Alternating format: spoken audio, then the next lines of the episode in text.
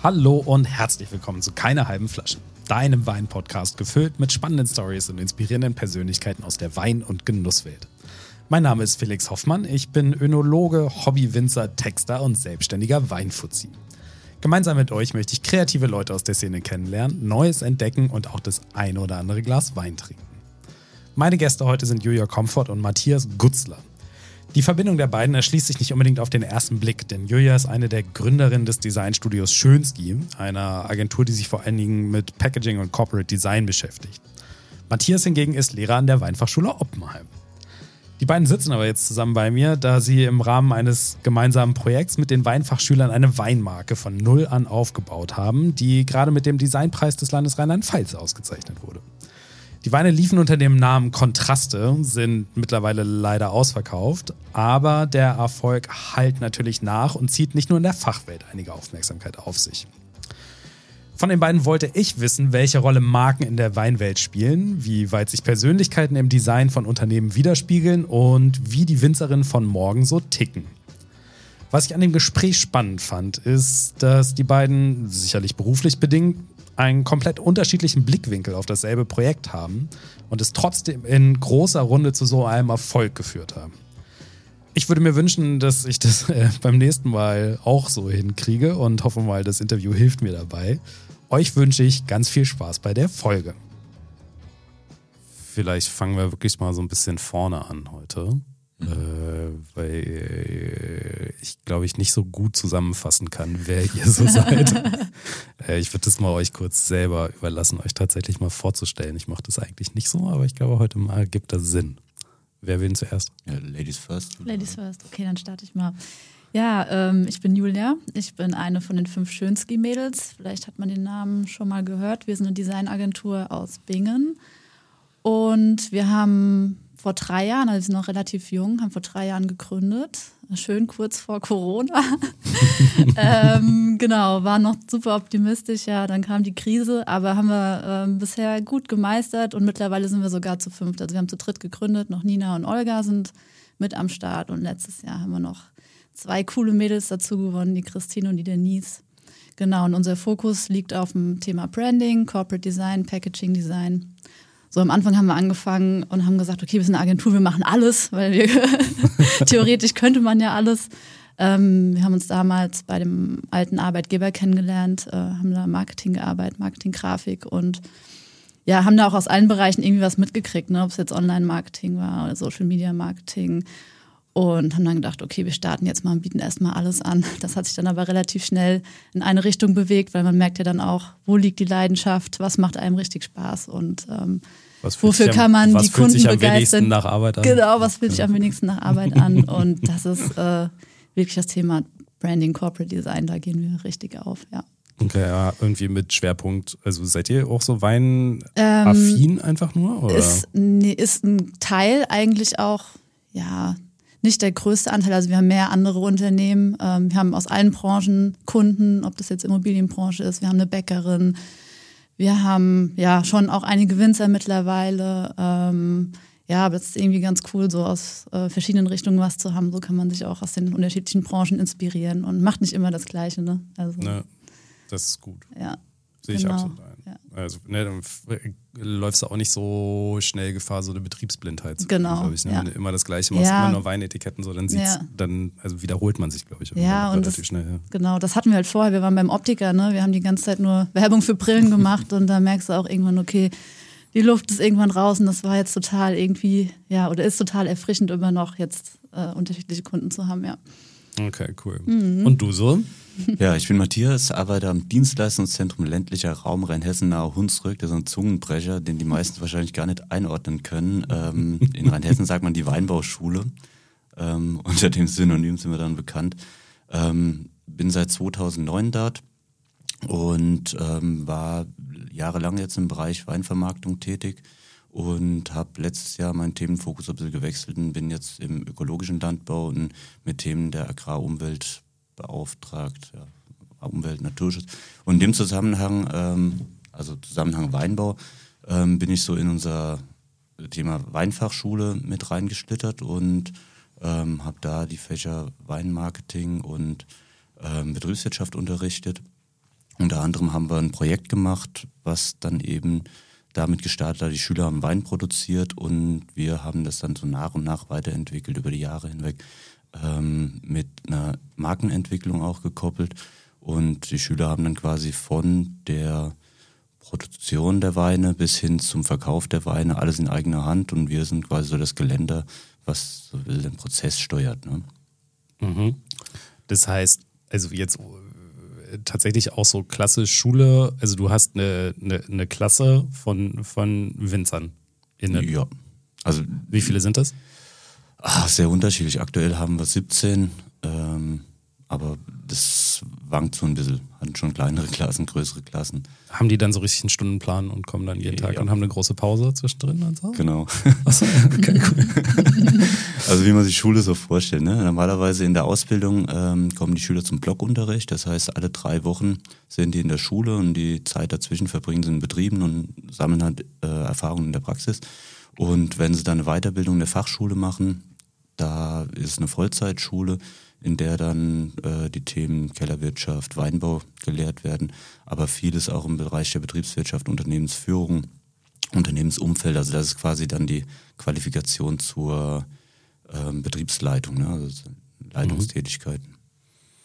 Okay. Und genauso in diesem, in diesem Projekt seid ihr dann auch zusammengekommen. Genau. Also Ja. ihr habt ein Weinprojekt zusammen entwickelt mit Weinen, die dann tatsächlich auch abgefüllt wurden. Ne? Mhm. Äh, erzählt mal so ein bisschen von dem Prozess. Da bin ich jetzt mal gespannt. Wie, wie ist es, wenn, wenn ihr, also auch wenn du als Agentur dahin kommst und hast jetzt mal nicht äh, einen Kunden, der das am Ende auch irgendwie verkaufen muss, ist das Ja. anders, wenn du halt irgendwie und vor allen Dingen so viele Meinungen Ja, genau, das, das wäre jetzt mein erster Punkt gewesen. Ne? Man hat nicht nur einen Winzer oder nur einen Kunden, sondern da saßen, ich glaube, das waren in dem Jahrgang 19 Schüler. Ja. Das war schon krass. Die hatten auch schon eine Idee, also die hatten eigentlich schon ein Konzept und wussten auch schon grob, wie es aussehen soll. Ähm, das haben die uns dann beim Briefingtermin alles schön erzählt, aber man hat so gemerkt, okay, irgendwie ist das vielleicht noch nicht ganz so rund, als hat man so beim Erklären gemerkt.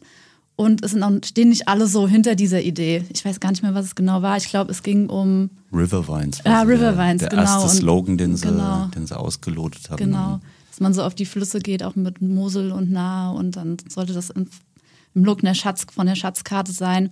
Aber wir haben dann nochmal ganz vorne angefangen, weil wir gemerkt haben, okay, es ist vielleicht noch nicht ganz so das, wovon alle überzeugt sind und dann ja, haben wir viel gesprochen, wir haben ein paar Techniken angewendet, so um rauszufinden, ja, wie soll das Ganze am Ende aussehen? Was soll kommuniziert werden? Ähm, wie soll der Look später sein? Dann hat man auch gemerkt, okay, das ist jetzt ein ganz anderes Ergebnis als das, was sie uns vorher erzählt haben.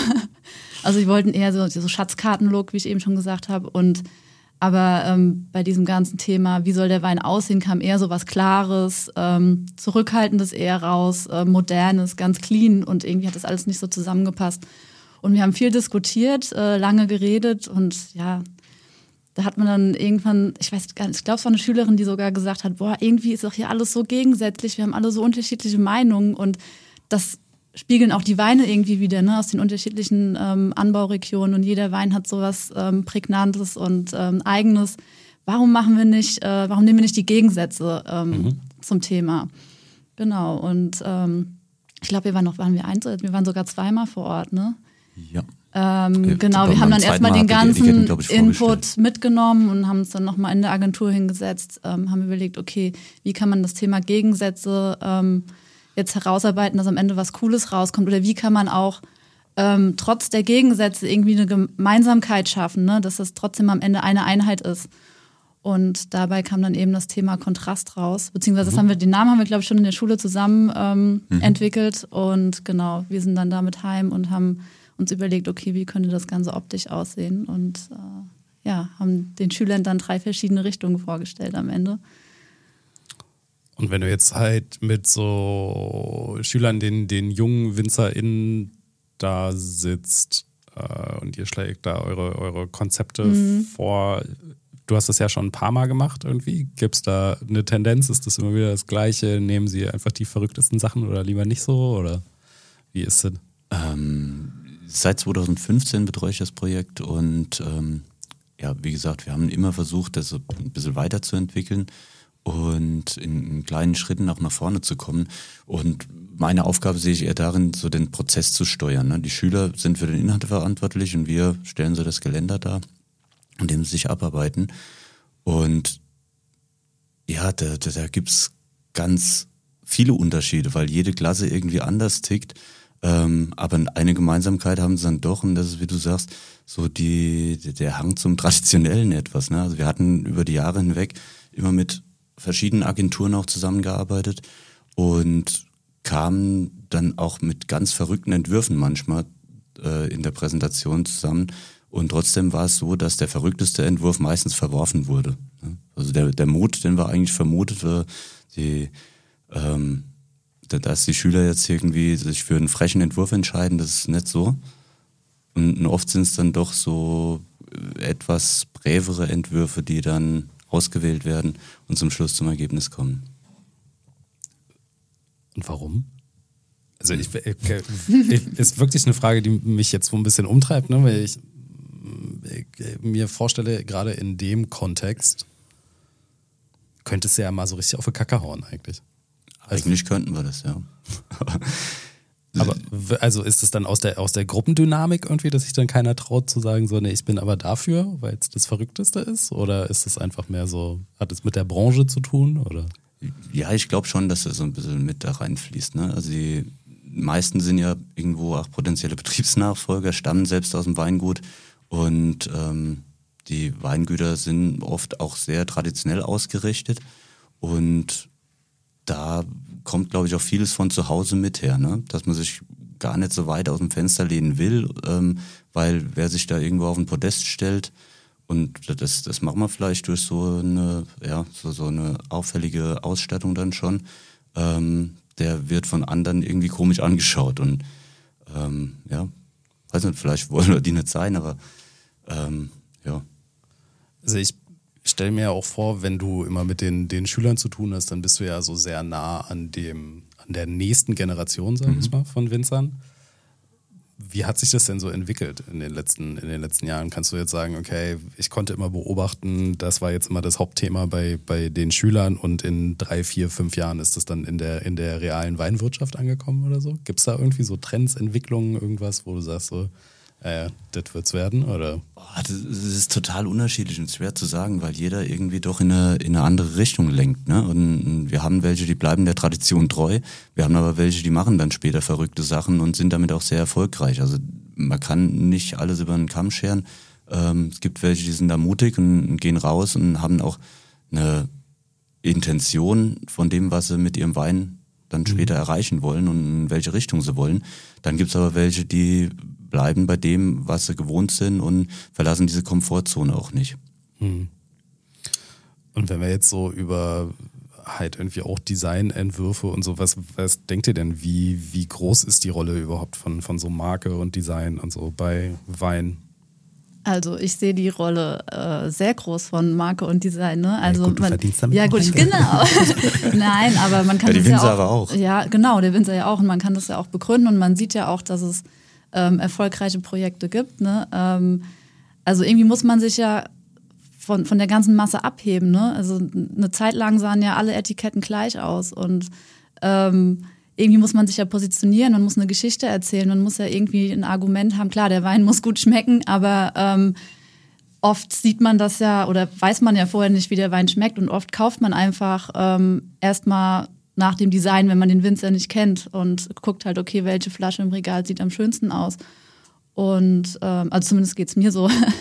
Ja, klar. Und, Auge trinkt mit. Genau, Auge trinkt mit. Und ähm, ja, ich glaube, das haben viele noch nicht erkannt, aber man sieht, also wir sehen ganz klar die Tendenz, dass es in die Richtung geht. Also gerade wenn junge Winzer auf uns zukommen, wo auch, ich sag mal, die Eltern nicht mehr so viel Einfluss haben, ja, die ihre Kinder auch mal laufen lassen, ähm, das geht meistens in eine sehr coole Richtung, ja. Und äh, hm.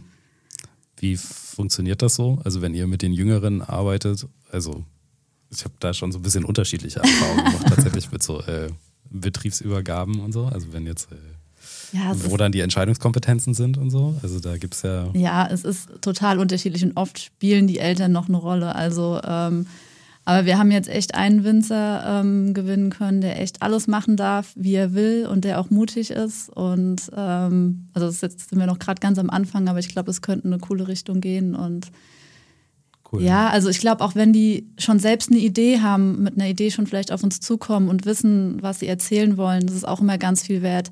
Andere Winzer, die kommen und sagen, hm, ja, macht ihr mal, wir haben eigentlich gar keine Idee, was wir wollen oder was wir kommunizieren wollen ähm, und das ist dann halt immer total schwierig. Man denkt im ersten Moment, cool, jetzt können wir machen, was wir wollen, aber irgendwie muss man ja schon rausfinden, okay, ähm, welche Persönlichkeit steckt äh, in der Person, welcher Charakter, was, ja, was gibt es Besonderes zu erzählen? Es gibt immer was Besonderes zu erzählen und auch wenn der Winzer vielleicht denkt, es gibt nichts, wir, also es gibt ja. immer eine Story, die man erzählen kann. Und, und mit so den, sorry, ich bin gerade noch geistig kurz ja. bei dieser Betriebsübergabe. Ist das ein Thema für euch an der Schule? Also redet ihr da offensiv drüber? Definitiv. Also ich glaube, es ist eine wichtige Aufgabe, die ähm, Schülerinnen und Schüler darauf vorzubereiten, weil für mich ist das mit ein Knackpunkt. Ne? Also der neue Betriebsleiter, der einsteigt, der wird den äh, Betrieb die nächsten 20 Jahre prägen. Ne? Und wenn er an dem Punkt, wo er den Betrieb übernimmt, nichts verändert, dann kommt er in die Situation, dass seine Kunden älter werden und irgendwann nicht mehr verfügbar sind und da keinen Wein mehr trinken.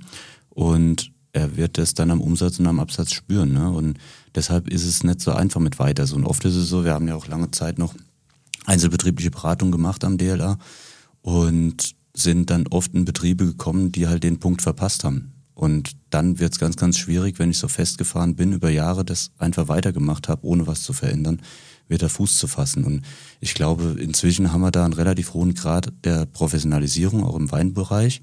Und das sehe ich so mit als meine Aufgabe an, unseren Schülerinnen und Schülern mit auf den Weg zu geben, dass sie halt an dieser Professionalität für sich in den Betrieb arbeiten, dass dieser Übergangspunkt ein enorm wichtiger ist, weil da stellen sie Weichen für ihre Zukunft. Und das ist dann auch die Aufgabe von, von dem Design, also diesen Umbruch nach außen zu tragen? Genau, unter anderem, ja klar. Also ich meine, das ist ja äh, was, was nicht jedes Jahr passiert, ne? Und ähm, sowas sollte man schon nach außen tragen, ne? Wenn es einen Neuanfang gibt, wenn es eine Neuausrichtung gibt, ähm, wäre ja Quatsch, mit dem alten Design weiterzumachen und nicht zu sagen, hier, es passiert hier was Neues. Es gibt eine neue Geschichte oder wie auch immer.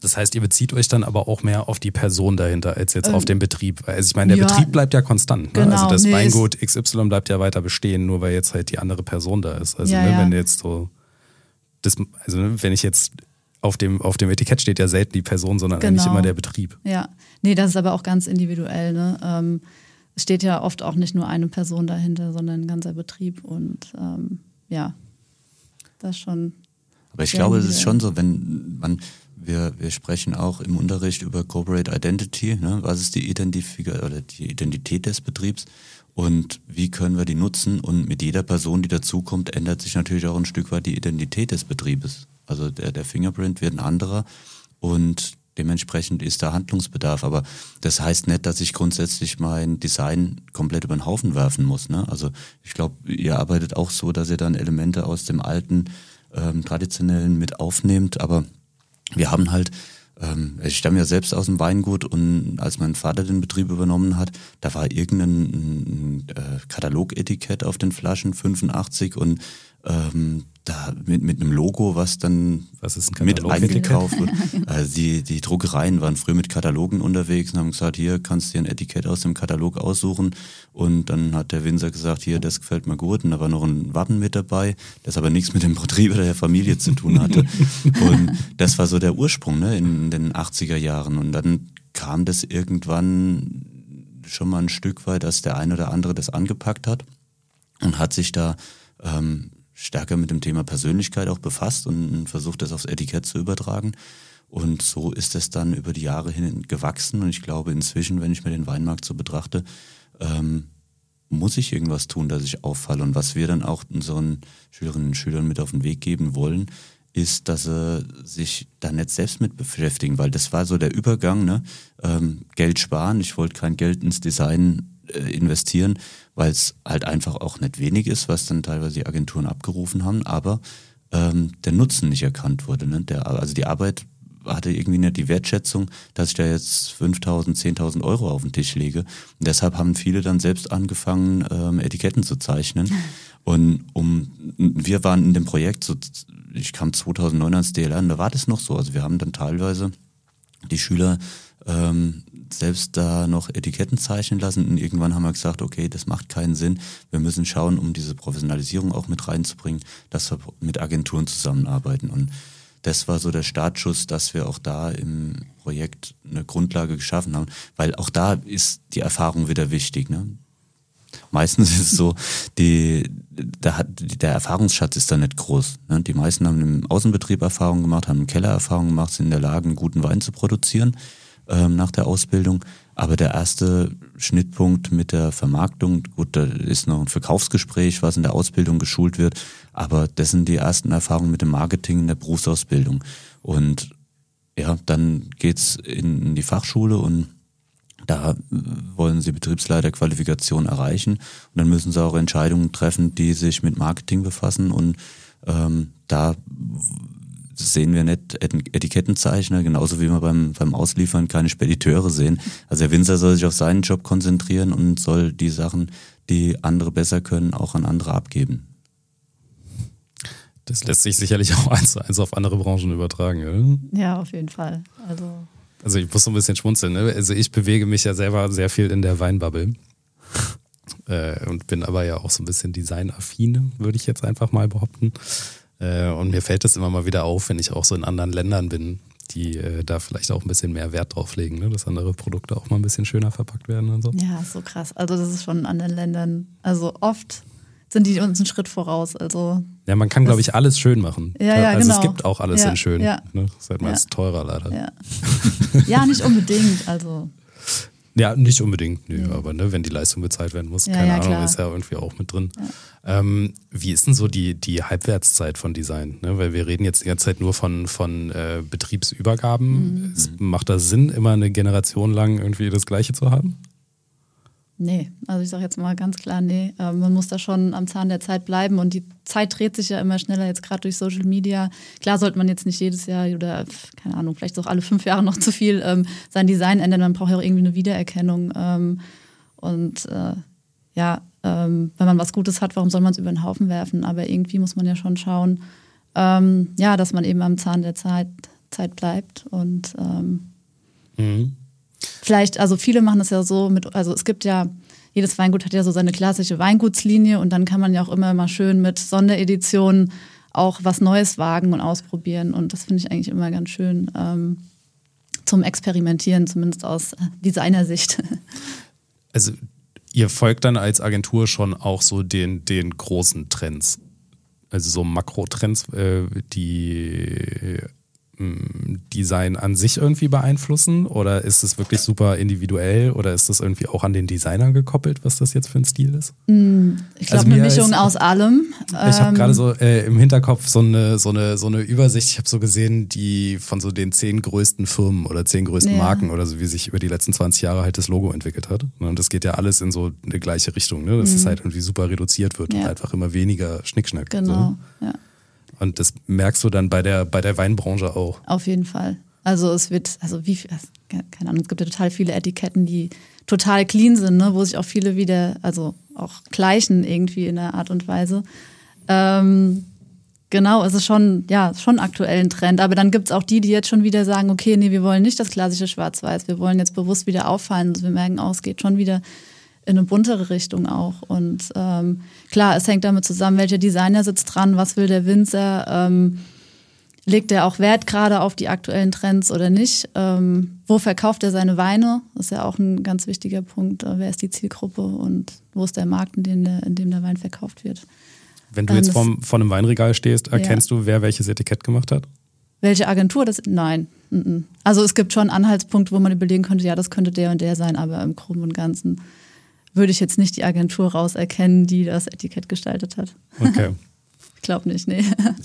Ich glaube, in der Frage sind zwei Punkte wichtig. Das eine ist Konsistenz, ne? Also irgendwo muss ich eine ähm, Komponente auf dem Etikett schaffen, die mich auch über Jahre ähm, repräsentiert, ähm, so dass ich halt eben nicht in die Situation komme, wie, wie die Generation, die in den 80er Jahren übernommen hat. Ähm, ich glaube, da wurde dann, wurden gute Grundlagen geschaffen.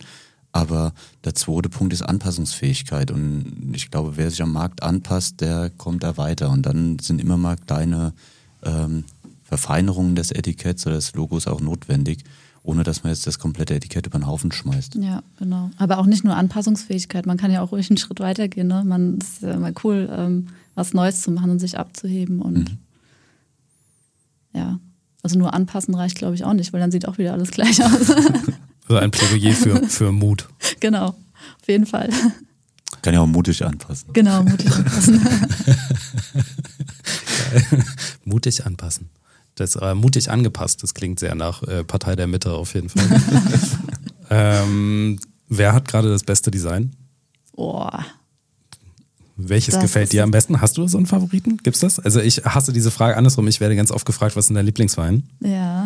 Und ich, kann immer sagen, es ist völlig tagesformabhängig. ähm, oder Jahreszeiten und irgendwie, ne, gerade so, es kommt immer ein bisschen auf die Stimmung an, ja. aber da hat man ja vielleicht so ein bisschen bisschen Geschmack. Also wenn ich jetzt also, irgendwie, ich denke jetzt mal darüber nach, was müsste ich denn mal googeln, um irgendwie ein cooles Etikett zu sehen, wenn ich jetzt als Zuhörer mir überlege, ja, was ist denn geiles, geiles Etikettendesign? Oh ja, tatsächlich mag ich es, ähm, ja, kommt immer ganz drauf an. Also ich mag schon irgendwie auch ein bisschen auffälliger, verspielter.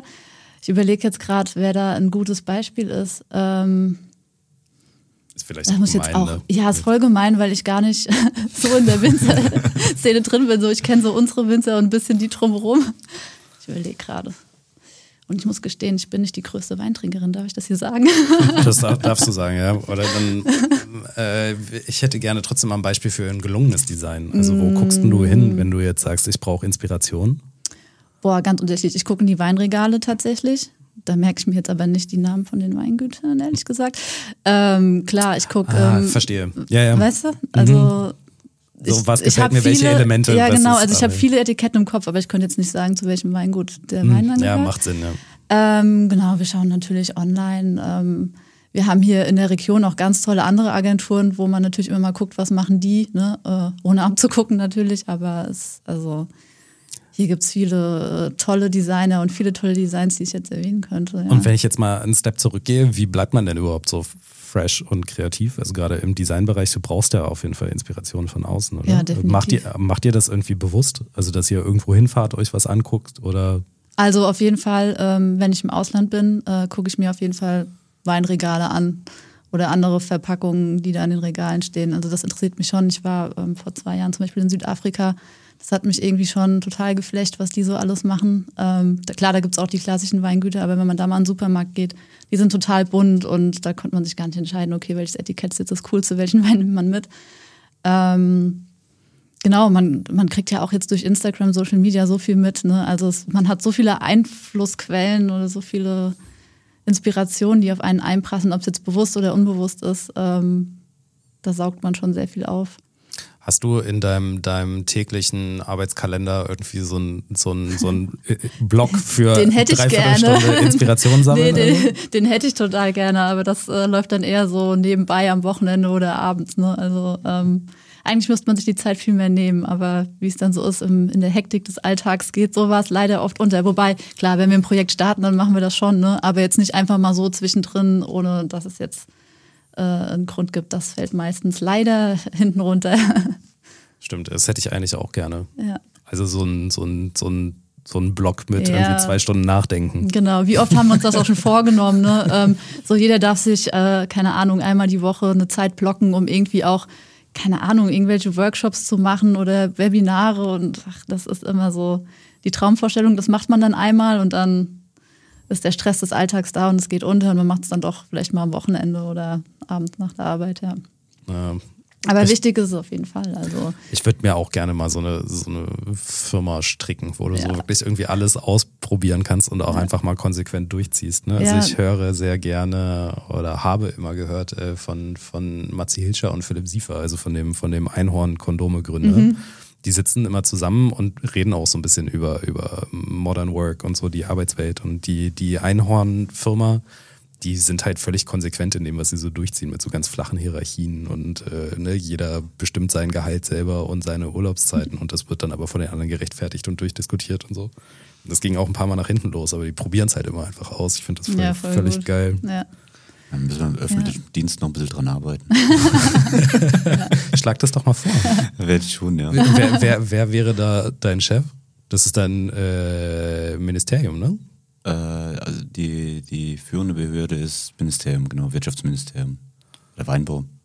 Ja, okay. Ministerium für Wirtschaft, Landwirtschaft, äh, ja, jetzt habe ich Verkehr und Spaß. Genau. Weinbau. Alles klar, ja dann. Äh, schaut da Das ist die genau Behörde zum einfach, Brecher wie das Dienstleistungszentrum ländlicher Raum.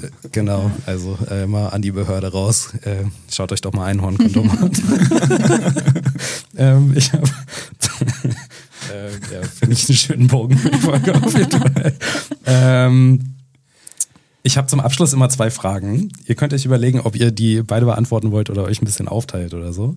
Und zwar ist es hier immer eine ganz gute Bühne, um mal mit so Irrtümern und Vorurteilen oder so aufzuräumen. Habt ihr da irgendwas, es muss jetzt gar nicht zum Thema sein, sondern was euch irgendwie echt auf dem Herzen liegt oder ihr unbedingt mal, mal rausfeuern wollt?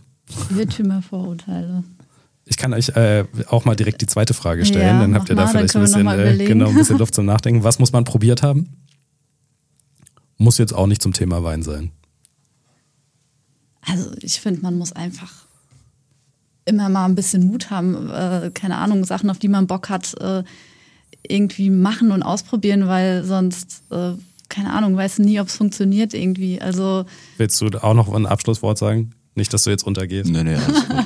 ähm, ja, ich glaube, es ist halt wirklich so, dass man viel ausprobieren soll und auch vielen Dingen gegenüber offen sein sollte und mit offenen Augen durch die Welt gehen muss. Und ähm, wer das tut, wird Erfahrungen sammeln und ähm, kann sich dadurch dann auch bereichern und seinen eigenen Weg besser gestalten. Word. Danke, dass ihr hier wart. ja, Cheers. danke für die Einladung. Ja, sehr gerne. Prost. Keine halben Flaschen. Der Rheinhessen-Podcast. Eine Produktion von Plop Club Weinmarketing.